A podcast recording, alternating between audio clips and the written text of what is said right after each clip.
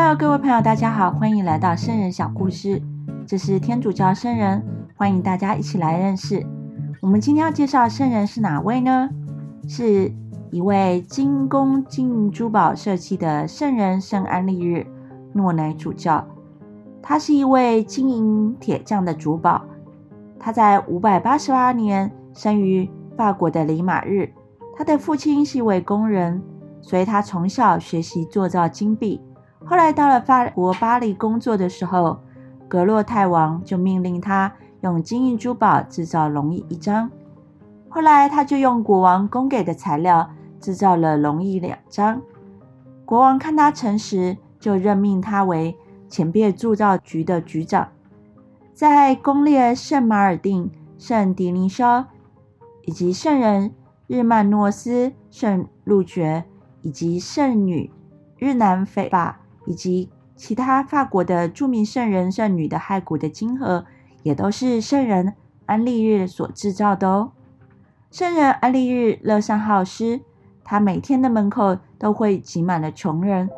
如果有一个外乡人到了巴黎要找安利日的话，人们就会说：“啊，你就到某个地方，那户人家如果有很多穷人站着，就是安利日的家。”安利日也花费了很多钱赎回俘虏。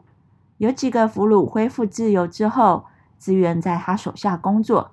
其中最著名的就是一位叫做田洛的人。田洛是安利日七个弟子当中之一，死后也荣列了圣品。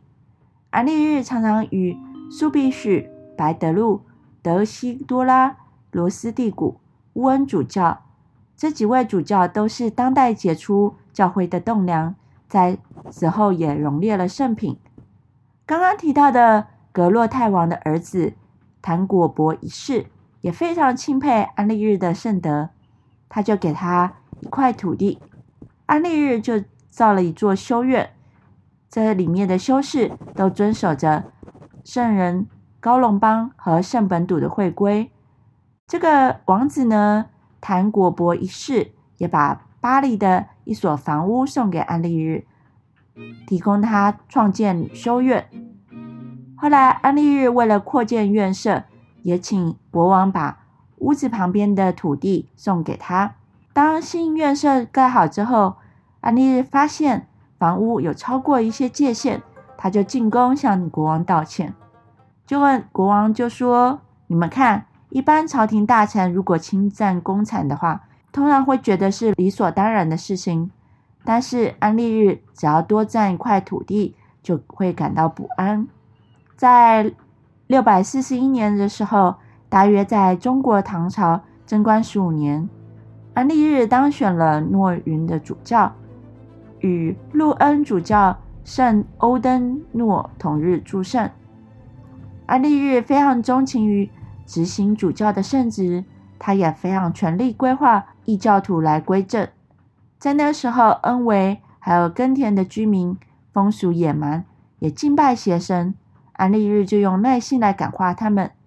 每次的主日和大瞻礼日，都会给他们讲解要理，举办一些慈善事业和医药事业，也常常关心他们的福利。所以每年有很多人被主教劝化入教。安利日的讲道文稿有一部分到今天还保留着。他也常常劝教徒要放弃过去的迷信，要常常领圣体。如果有患重病的，要临临终复有圣事，也教他们怎么样画十字圣号、念天主经和信经。安利日在诺云这个地方创建了一座修院，他就委派了圣女古德白担任院长，他全力传扬圣人的敬礼。有一次，圣父。巴蒂田太后遇到一个困难的问题，也常常向他请示。安利日做了主教的这个职位，长达了十九年。在六百六十年，突然得到重病，他知道自己的死期已近，就向所有人道别。所有的信友痛哭出声。在同年的十二月一号，圣人安利日就过世了。圣巴蒂田太后得知。圣人安利日非常重病，就赶到巴黎去探望他。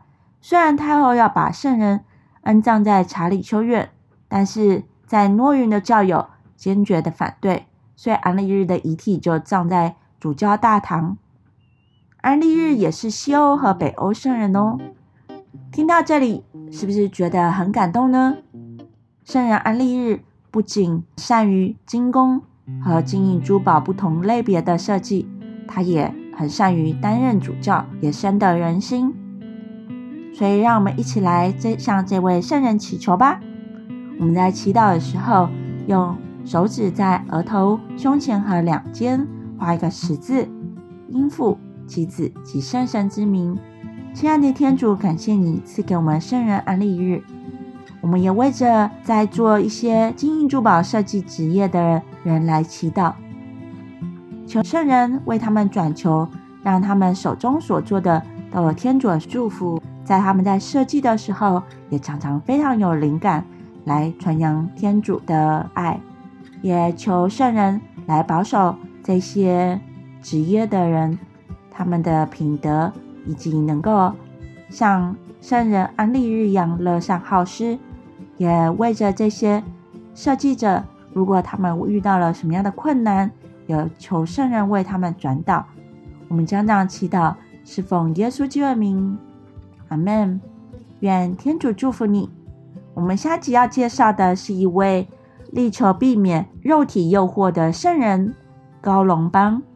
在台北市北投区有一个圣人高隆邦的天主堂哦，在这个庭园里面有圣高隆邦像，有空可以到台北区的圣高隆邦天主堂看看哦。我们下期见。愿天主祝福你，拜拜。